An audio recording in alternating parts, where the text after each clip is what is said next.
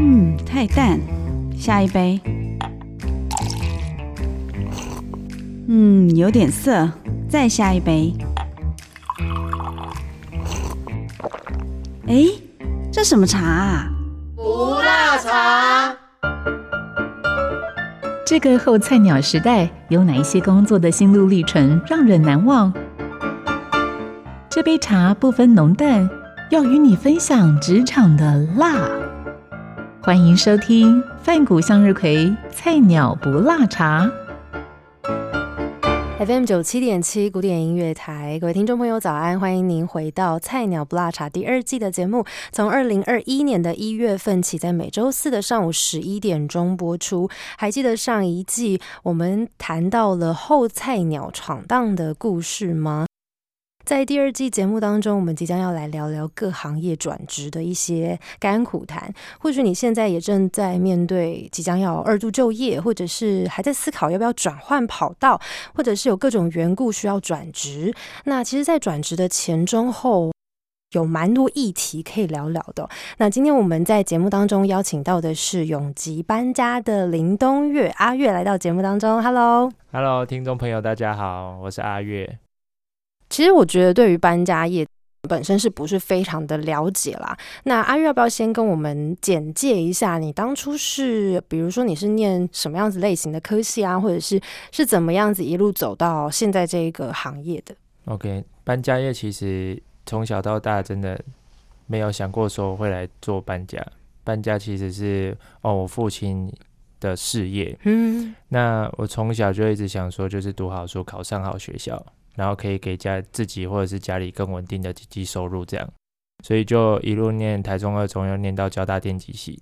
对，那上了大学之后，有一些自我觉察与发现之后，加上很多的打工啊、社团的经验、实习的经验，也让我发现说，我不一定要在课业上表现特别优秀，在其他地方一样可以找到自己的发光发热的舞台。嗯，后来在大三的时候接触到所谓饮料店的攻读。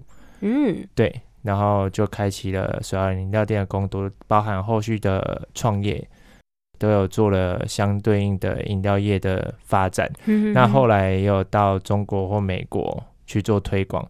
那后续的话，是因为呃家里的需要，然后业务需要再做推广，需要人手，后来就有一种。没有办法拒绝责任叫家庭责任，所以就回到了家乡，也开始跟我哥经营起搬家的公司。对嗯，我觉得蛮有趣的是，你原本是念电机系的耶，反而没有走电机这一块的领域，而是放弃了很多人所谓这种高薪啊、优渥的薪水的这种工作性质，然后走进了饮料业。然后饮料业之后，是不是也会有了一些什么样子对你人生起了一些变化？其实，呃，我在大学的时候就发现自己读插那个 IC 面板啊、写程式啊这些，发现我没有很喜欢这一块。我喜欢与人接触交流的那种感觉，嗯，并从别人的谈话当中去领受一些特别不一样的事情，就会有很多的感动。所以我希望人生是可以活出很多感动的。那我觉得与人交流就是一块。对，那我就去想服务业这段这个发展面，对，所以就踏到饮料业。那在饮料业的服务的过程当中，我就发现自己很喜欢与人互动那种交流的感觉，可能一抹微笑、一句关心、一声谢谢，都可以让人家带着微笑离开，带着开心离开。所以这个地方有很多人情味上面的交流的时候，就发现。原来可以过有温度的工作跟人生是多么开心的事情，嗯，所以我就觉得我要在饮料业发展。后来也在呃老板的体系之下，给我很多在饮料店可以发光发热的机会，像是办一些活动啊，甚至接接店长的职位，让我发现说，原来自己身上有很多特别的特质，然后有很多。很特别的能力、创造力、行销力、亲和力，这些都是我在饮料业看到我以前在大学念书的时候看不到的事情。所以后来我就觉得我要开一间有正面能量、可以影响人们生命的一家店。嗯，对，所以就跨到饮料业这个领域，最后也创业这样。后来创业是呃做什么样子性质的？哦，后来创业是做为人指点迷津的性质，解忧杂货店的概念是吗？就是对浪石爷爷啊，我是浪石阿月，不是啊，就是对。那间店的概念，因为我是从迷失自己、找不到自己的人生方向，到最后发现找到一件很有 passion、很有热情的事情，在创作，在发展我的人生。那我觉得这一段的转折经历过程，其实很多的学生在填鸭式的教育状态之下，很多人其实随波逐流概念很多，但是。真正发掘自己内心的状态的人很少。是，那我就很希望我的饮料业是可以，饮料店是可以去影响这些人多一份思考，在自己的人生或生活当中，并且找到自己的心之所向，往自己的真正的人生方向前进。那你怎么没有想过要投身教育之类的呢？这样就可以影响更多莘莘学子啊！哦，教育的话，因为我在，我觉得影响别人生命是一个目的。对，那目的上面要去达到的话，我我用的方法是我会的方法。嗯，那刚好那时候在做的是饮料这一块，是它是我擅长的部分。人家就说创业可以走自己比较擅长的部分嘛，所以我就做创业的这个选项。嗯，对，然后最后做了一间千丝佐茶的疗愈空间，可以透过一杯饮料的时光。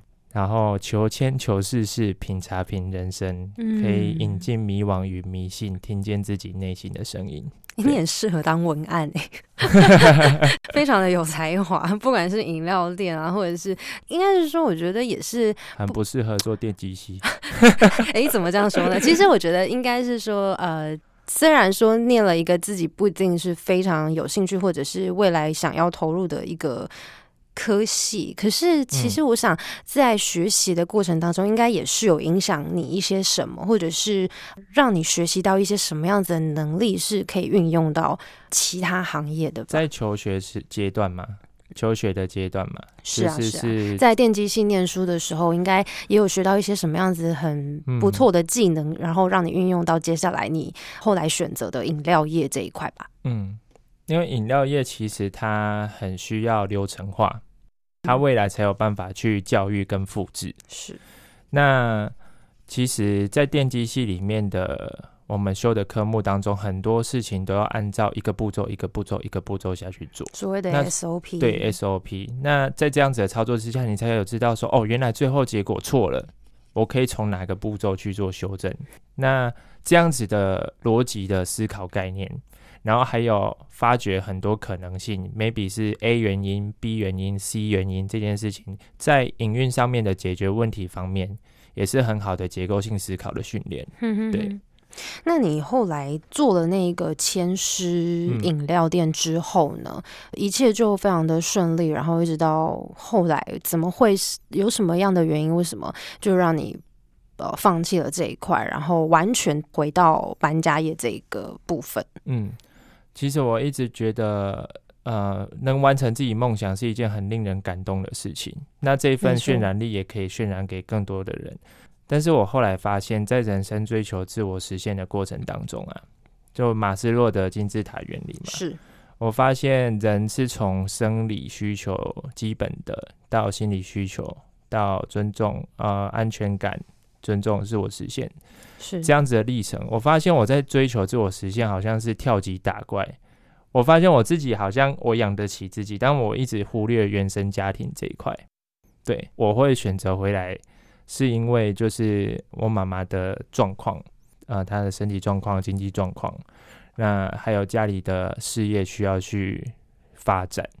我后来就毅然决然就发现说，如果我不解决。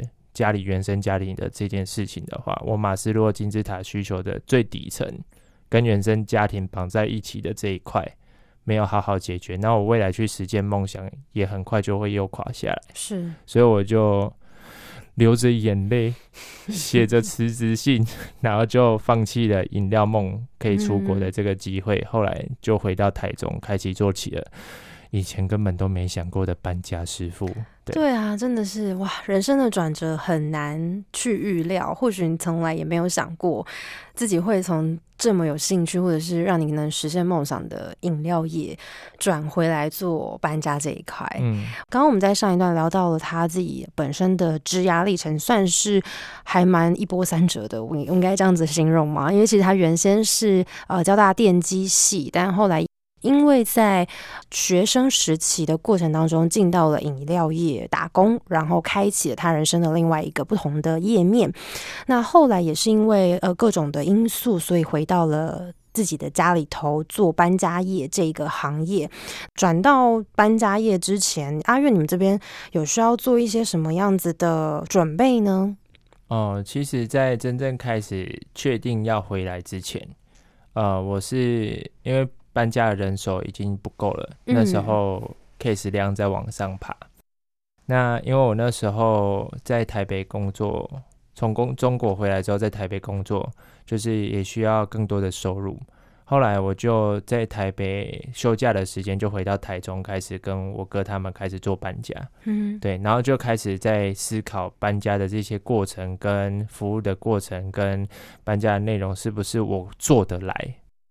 对我那时候已经没有想说喜不喜欢这件事情，然后后来真正我想要跨入是来自我们有一次去跟我哥服务一个母子，那个小孩子大概三岁左右，妈妈呢那时候单呃就是单单带着他住在一个呃大楼里面的套房，还有楼中楼二楼，嗯，那时候我们去帮他搬床，从二楼要搬到一楼，然后我就发现啊奇迹的事情。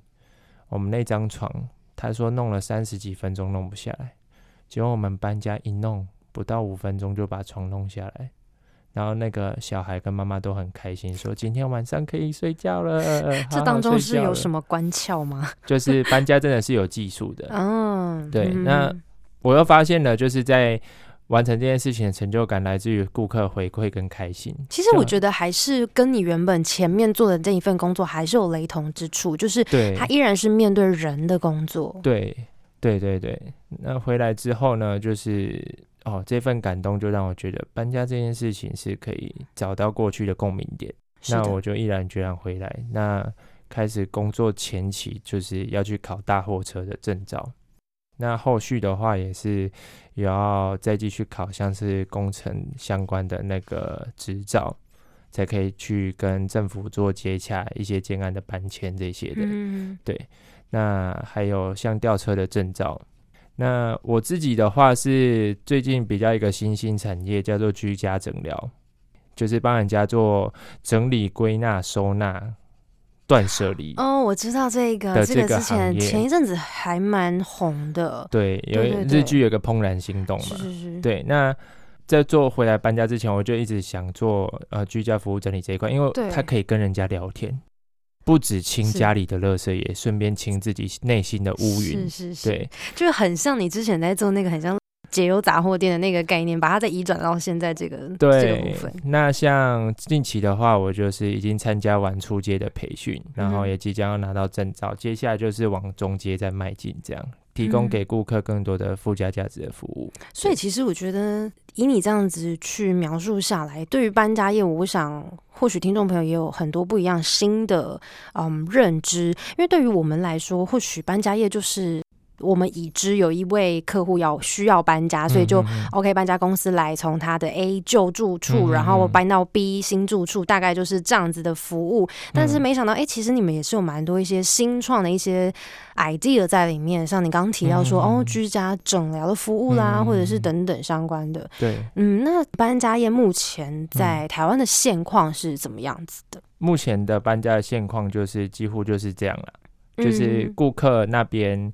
呃，你如果有需要人力去打包，你就出钱让人去帮你做打包。你可能在上班就不用花时间自己做整理，对。但是这一块的话，就是客人的安心度还是会有一个隔阂在那边。是，毕竟是陌生人要帮你对处理这些东西，所以这就回到这个产业其实最大的一个问题，叫做素质。呃，因为日本的搬家，大家很常去跟我们分享说，哇，你们看日本的搬家可以把这家里弄得这么的整齐，然后物品不会刮伤，墙壁会做保护，嗯，用心度非常的十足，可靠的感觉是。那其实一直有呼吁我们要去可以效仿日本的搬家，可是为什么那些品质一直上不去？原因是因为我们的素质或形象。其实很多时候，客人他没有办法买单到这一块东西，所以也造成了这个产业上面的发展一直有个局限在，我们只能靠劳力持续去换取，就是客人的价码这样子。这是跟很多传统产业，像农业啦什么这一块很相近的一些困境。对，那目前也是我和我哥一直很希望去翻转这个产业形象。那我们有机会就是呃创造搬家跟人们生活更好的一个状态，包含我自己，我就从我自己开始，我也会自己把客人搬家的故事写在网络上跟大家做分享，然后也透过拍影片的方式去诉说每一次搬迁的小故事，让大家知道说哦，原来搬家的形象可以是这样，搬家可以这么有温度，在搬家的过程内容当中，原来搬家可以做到这么细致与用心。对，那个信任度才会提升。嗯，那不然一般的搬家就是去估玩家，他也不知道你怎么搬。所以我目前是在往这一块在做操作，我也希望有一天可以跟我哥可以一起。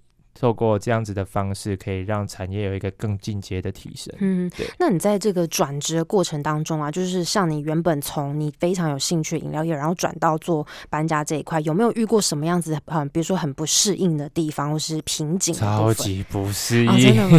是生活整个作息不 完全不同？不适应。第一个作息。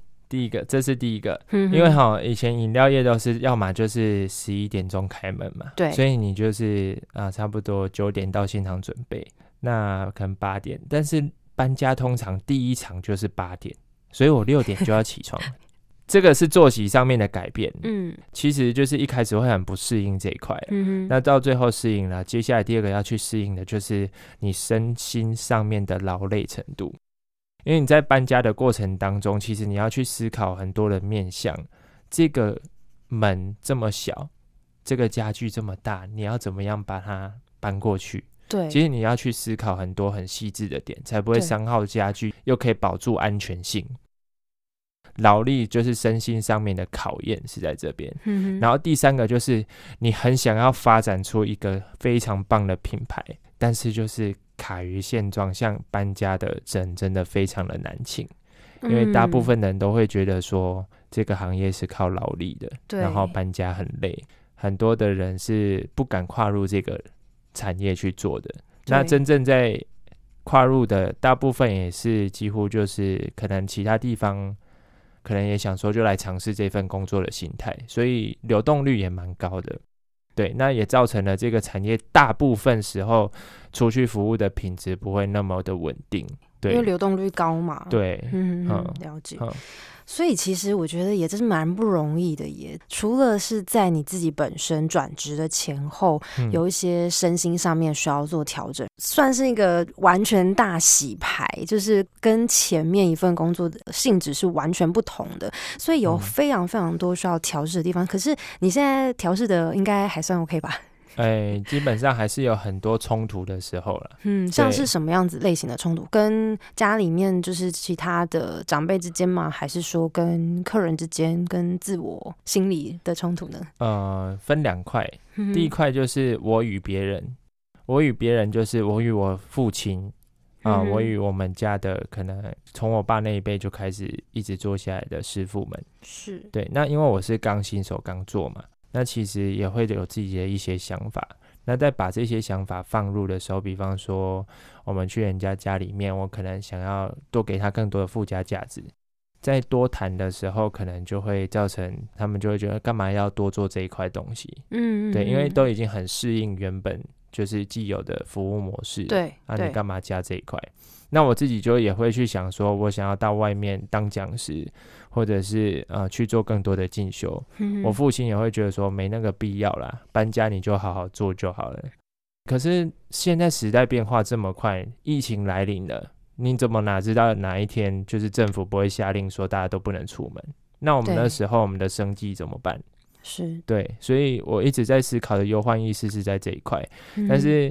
他们就是一直觉得说，就照原本的方式做就好。应该是说，我觉得是因为，嗯，前辈跟后辈有很多不一样的，呃，或许是在受到教育跟文化这一块的影响不同。对，所以在他们的认知里头，跟在呃年轻一辈的认知就会相对来说有一些歧义的部分。而且我们之间差了其实快二十年。对啊，当然啦，这世代之间就已经不同了，所以呃，想法上面肯定是会有一些不一样的地方，是需要去做沟通啊，或者是调整的。第二个部分其实就是自己内心的冲突了。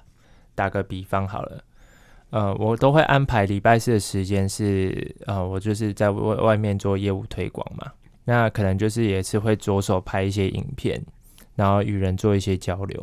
呃，业务推广这一块也是需要的。那其实就是。会有很多时候是可能电话打来，就是需要人手去支援，那我可能就是又不可避免的需要去做支援这个动作。其实很多时候内心的更多的冲突点，更深层一点的冲突点，就是我自己好像是因为家里的期待或者是需要而让我继续这份工作，并不是我自己真正很喜欢这份工作。对，所以自己很多的内心冲突点是在这边。对，但主要你们现在呃在负责的是你哥哥嘛，或者是呃父亲这边吗？父亲还没有完全交手，但是目前现场的很多的营运的状态、服务客人的状态，还有未来经营希希望的方向，已经是由我哥哥在做这边的接手。嗯，对，然后他也希望我去把软性的这一面，就是做行销啊。做业务啊，然后品牌的形象啊，这些可以再做更加强，有点像类似需要做合作，然后配合的部分。像是你刚刚也提到说，主要是因为接手家业嘛，所以等于是承接父亲所留下来的事业。可能跟父亲之间的冲突啊，这些，所以我们再回到这个部分啊。如果遇到两个世代不同的观念啊，或者是想法，你目前呃有找到一些化解的方法，或是应应的方式吗？嗯，目前化解的方法其实就是，如果那个状态不会影响到顾客的安全，不会影响到品质，还是会先以他的为主。那如果父亲不在的话，我们会先尝试用我们自己的做法先去做。然后做完之后再跟他回报这个状态，父亲就会下意识就会知道说，哦，原来我们的能力已经提升到这个阶段，对，会用这个方法也是可行的，就不会用他原本的那个方法硬要求我们下去做，所以就会变成是循序渐进的用做出成果了再来跟他做。回报，然后慢慢的去修剪这样子的一个合作的关系，这样。其实我觉得沟通也是蛮重要的耶，尤其是嗯，如果有两种不一样的，这是很有趣的议题。是啊，我觉得人与人之间的沟通，很多并不只是局限在客户以及公司这两块。就是当我们对于客户的时候，的确我们是需要沟通，因为我们是服务业，但其实对内其实也是需要的，尤其是在目前公司的内部还有。并不一定是说只有完全一位负责人在主导所有事情，可能是好多个人都在同时兼顾不同的面向的时候，有一些隐性的负责人同时兼顾的时候，反而是更需要做沟通跟协调的。对，其实这部分我们就是也是一直在找有没有共通性的对话方式。是啊，像以派车人手这一块，或者是今天的工作安排这一块，我们就是会考虑，因为之前就是。比如说我接一个 case，我哥接一个 case，我爸接一个 case，那这三个 case 最后交由我爸来发落好了。可是，在这个沟通的过程当中，他可能就因因为以前记录的习惯，可能也把这东西没有做好确实的资讯的完整的收集，所以后来去就是希望说有一个公共的布告的形式，或者是电子化布告的形式去做这个东西的记录。也才有办法去让呃那么多的 case 进来的时候，我们有办法去做资讯的了解跟资讯的回顾，系统性的整合，对，才会更加清楚。对，只是不管是在呃形象的布局上面，或者是在营运上面，父亲本身都有他觉得我们不行的地方。那呃，其实我觉得这就是需要更多时间去证明，真的，真的，对，还有很多实际，可能你们真的做出了样什么样的成绩，去证明说，嗯，我们是能够去胜任这样子的工作的啦，或者是这样子程度。对对对，所以目前的话就是还在持续努力当中。是，那这是一条辛苦的路。慢慢的就是呃，父亲也是已经有有慢慢的去接受，比方说我们去参加 BNI 商务交流聚会，嗯哼，对，然后开始做一些形象上面的革新，对，然后在搬迁的过程的操作上面的细致度等等之类的这些东西，他其实也会慢慢的去接受我们的做法。往好的方向在前进，这是一个非常好的消息啦。对，那我们在最后这个其实也要再回到转职这个议题上面哦。菜鸟不拉茶第二季的节目做的利益，其实就是希望能够帮助像现在需要转职的朋友。所以阿月这边有没有想提供什么样子的建议，或者是很棒的一些想法给想要转职的朋友呢？嗯，我我觉得如果是还是年轻人的话。大概三十岁左右，你还有良好的学习能力的话，接下来的时间就是以五到十年去规划，不要以专业去做你的生涯规划，要以趋势去做你的生涯规划。像未来的居家整理，可能大家都是很忙碌的，那趋势上面的话，可能就要需要有人去做整理这一块。以趋势来说的话，这个可能就是一个方向。趋势去做生涯规划的话，在未来的发展上面的话，前瞻性会比较够。那你在做，因为可能这个前瞻性够，回流的收入也不错，所以会让你更有动力往这个发展下去。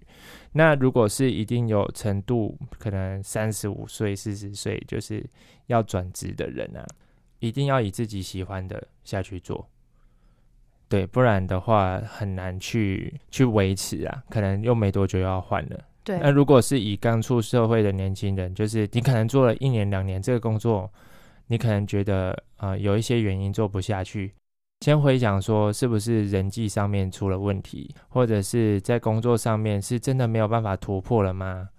是不是可以问一下主管或问一下同事就可以再继续走下去呢？如果这块东西真的是你想要的。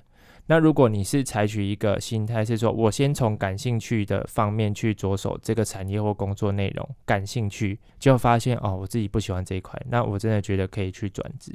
对，尤其是如果你还有很多的时间，你还是年资尚浅，还有很多机会跟可能的时候，嗯，反而是更可以朝着自己有兴趣的方向去先去试试看。嗯嗯。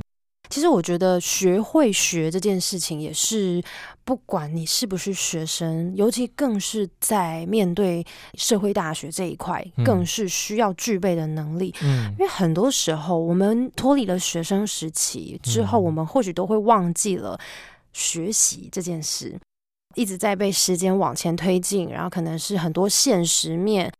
工作很繁忙，或者是等等的，你没有，你忽略掉了。其实学习这一块是必须要一直跟进在你的生命当中的。今天非常开心，我们邀请到了永吉搬家的林东月阿月来到节目当中，跟我们分享，真的好棒。嗯，从他大学的时期，然后呃毅然决然的选择了自己一个有兴趣的行业，跟电机完全不相关的，然后一直到。尝试了非常非常多，也做出了很多心得之后，带着这些能量回到了家里来做搬家这个行业。那虽然说，当然接手家业或者是需要帮忙家里是很不容易的事情，尤其是在呃两个世代之间需要做沟通啊、协调啊，或者是注入很多新的能量跟想法的当中，会有很多的火花跟碰撞。可是非常开心的听到他仍然在非常好的。方向前进。那我们今天非常感谢的阿月来到节目当中。谢谢。好，那菜鸟不辣茶也非常的感谢你今天的收听。那我们下集节目再见，拜拜。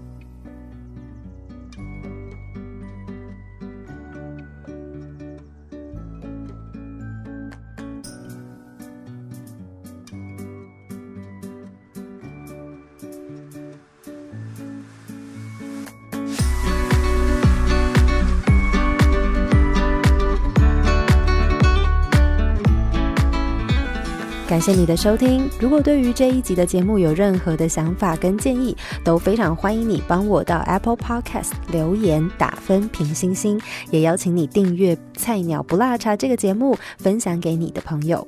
那我们就下集再见喽，拜拜。